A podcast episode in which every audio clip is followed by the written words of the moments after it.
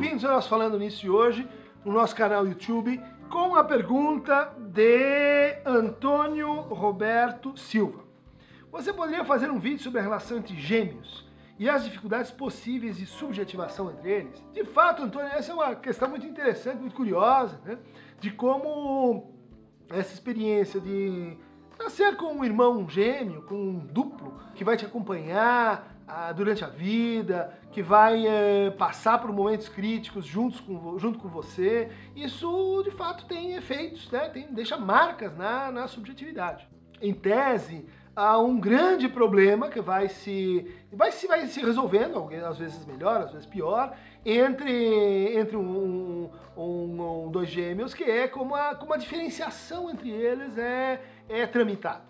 Como a partir de um, de um estado de reconhecimento assim é, muito próximo da identidade, as diferenças vão, vão se colocando. Então, um tem uma personalidade mais assim, outro tem uma personalidade mais assada, um gosta disso, o outro gosta daquilo. Tá, isso vai se dar em relação aos irmãos, mas no caso dos gêmeos, isso se, se, se acentua. Né? Isso cria uma espécie de partilha né, dos gostos, interesses, das afinidades, que às vezes deixa marcas não tão legais, porque um deles não se autoriza a entrar naquela área, a fazer determinada coisa, porque isso é assim, território do irmão, território do outro. É possível que na situação de gemelidade a gente tenha uma intensificação de um complexo o Lacan chamou de complexo fraterno ou complexo de intrusão. O complexo de intrusão para o Lacan teria que ver com assim é, idades, idades diferentes, em que a gente começa a sentir que tem um outro que é estranho, tem um outro que está entrando no meu, no meu espaço, que está aparecendo como alguém que é parecido comigo, mas que é diferente de mim.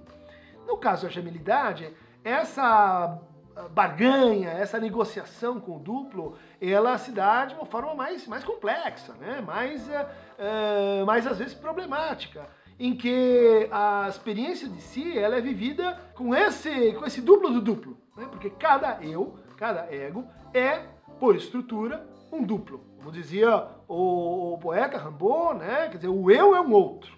Então cada eu vem com o seu, com a sua sombra, com o seu duplo, com a sua voz, com a sua, o seu alter ego, se vou usar uma linguagem popular. Né? O que acontece em gemelidade é que os alter egos eles uh, podem encontrar uma espécie de parceria entre suas suas sombras. O seu outro lado ele não é só um outro lado assim como dos super-heróis, né? Que de dia é Clark Kent, de noite é o Super-Homem, de dia é Peter Parker, de noite é o, o Homem-Aranha é, esse dualismo que todos nós temos, né, todos nós somos o médico e o monstro, ela pode se acasalar com a ideia de que, bom, então se eu sou o médico, esse outro tem que ser o monstro.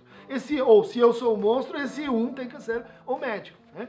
Isso às vezes produz né, situações em que um uh, tem assim muita docilidade, uma identificação com a bondade, com a temperança, enquanto que o outro de fato uh, arruma encrencas, está sempre procurando confusão, e isso é uma forma de ir gerindo essa, essa partilha da diferença. Para se aprofundar nessa temática, eu recomendo a você o livro recém-traduzido do Otto Rank, né? O Duplo, um estudo psicanalítico onde ele vai tra traba trabalhar com essa, com essa propriedade interna do narcisismo que é a duplicidade. Para receber mais uh, duplos, quádruplos, sextuplos, eh, falando nisso, clique aqui no Aqueron Tamovepo. Até o próximo Falando Nisso.